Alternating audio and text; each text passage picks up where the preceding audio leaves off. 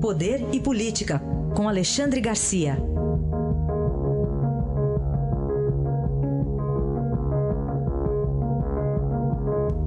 Alexandre, bom dia. Bom dia, Raíssen. Bom dia, Carolina. Bom dia. Alexandre, vai ter Copa para o funcionalismo? Pois é, vai ter sim, segundo o governo, mas eles não querem. Teve uma manifestação aqui nos últimos dias, dupla, uma da Confederação Nacional dos Trabalhadores no Serviço Público Federal, a CONDICEP, que diz que está discutindo com o Ministério da Fazenda, espera que até amanhã o Ministério mostre uma alternativa para trabalhar. Né? E o presidente do Fórum Nacional das Carreiras de Estado também disse que essa portaria aí que a, acaba com o trabalho na hora dos Jogos do Brasil é um erro grosseiro, né, diante da crise moral que, que enfrentamos. Bom, em primeiro lugar, eles estão com medo de que isso venha a botar mais uma mancha no, no, no conceito do funcionalismo público federal. Em segundo lugar, tem muita gente que tem outros horários eh, eh, já, já comprometidos e não podem, não poderiam compensar a, a, as horas do futebol, não poderiam compensar em outros horários.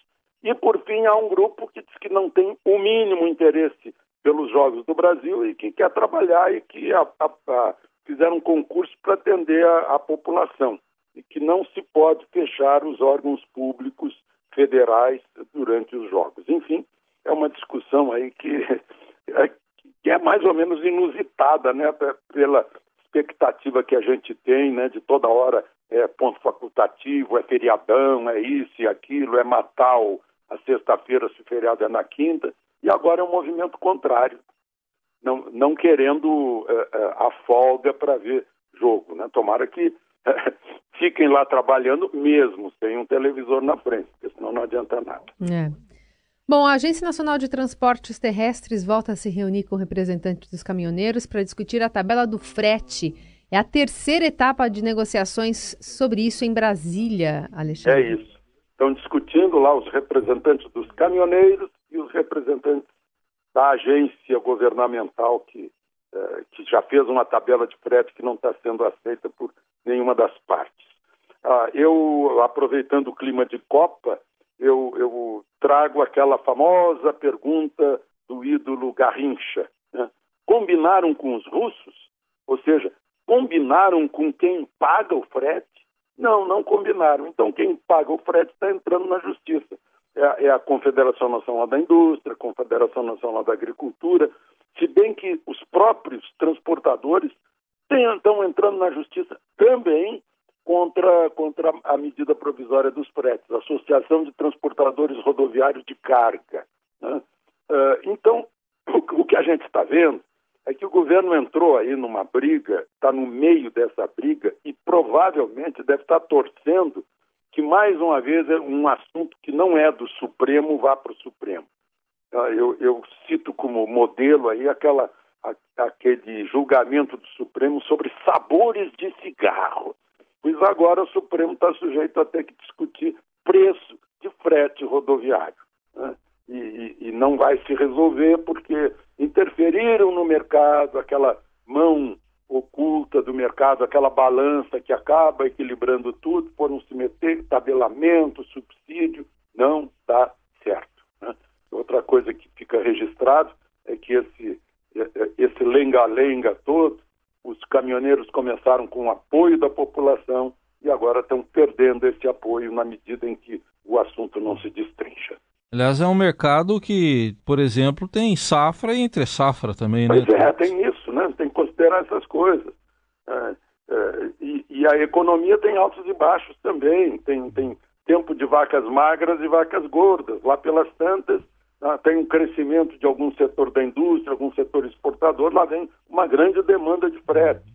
Aí, nesse caso, o frete, se fosse o mercado, né, frete encareceria um pouco. Depois, falta de, de frete, falta de carga, como aconteceu, né? aí cai o, o, valor do frete, os caminhoneiros não quiseram esperar, fizeram a paralisação, nós descobrimos que estou, estamos todos nas mãos deles, né? o comércio, a indústria, a agropecuária eh, estão sentindo a necessidade de se recuperar dessa paralisação, tiveram grandes prejuízos, já vinham tentando se recuperar da Dilma e da, da agora vieram os caminhoneiros, né?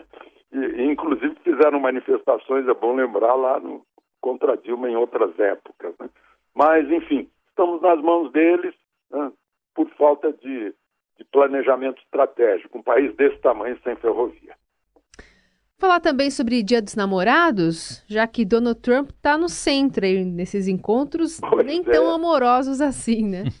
Pois é, amanhã é dia, dia dos namorados e, e, e, Donald Trump se encontra com o ditador da Coreia do Norte, um encontro que revela, mais uma vez, a, a, a tática de negociação de Trump. Né? Em primeiro lugar, é ameaça. Né? É, depois que, o, que, o, que a contraparte recua, aí ele negocia. Ele, inclusive, foi cancelado esse encontro, aí o, o Kim veio atrás, né, mandou um emissário a Washington, pronto, já estão os dois em Singapura, amanhã no Dia dos Namorados se, se reúnem, né? E tem outro namoro difícil, sempre foi difícil, Canadá e Estados Unidos, né? O, o, o, o Trudeau, que eu não sei porquê, eu acho que ou eu sou muito chato, né? porque pronunciam Justin, o sujeito é Trudeau, portanto ele é Juston.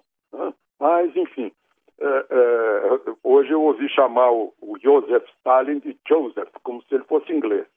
Mas, vamos lá. Desculpa. O que eu queria citar é que o pai do, do, do Trudeau, o Pierre Trudeau, que foi chefe do governo do Canadá por 15 anos, teve uma interrupçãozinha de um ano e voltou a ser, 15 anos, costumava dizer que Ser vizinho dos Estados Unidos é como dormir com um elefante. Né? O menor movimento que o animal faça vai afetar o companheiro ao lado. Né? É, sempre foi assim.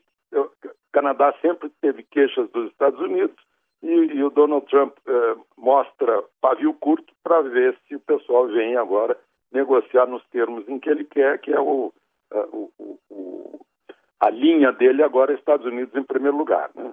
A gente sempre reclamou que os Estados Unidos se metiam em tudo. Agora que os Estados Unidos querem se meter neles próprios, a gente reclama também. Mas, enfim, o resultado é que está com pleno emprego, está com crescimento e problemas para nós, né? atraindo capitais que estavam aplicados na, no mercado de capitais no Brasil. Então tá bom, para ficar nessa figura de linguagem que você acaba de fazer, vamos ver se vai ter alguma trombada aí, né, nesses, nessas é. próximas horas aí. Que aliás é, é hoje, né, Alexandre? Para nós já vai ser hoje à noite o amanhã deles, é. né? A ameaça dele, né? O meu botão é maior que o teu. Isso, é. Então é, vai ser botão grande contra botão menor. Aguardaremos então. Até é. amanhã, Alexandre.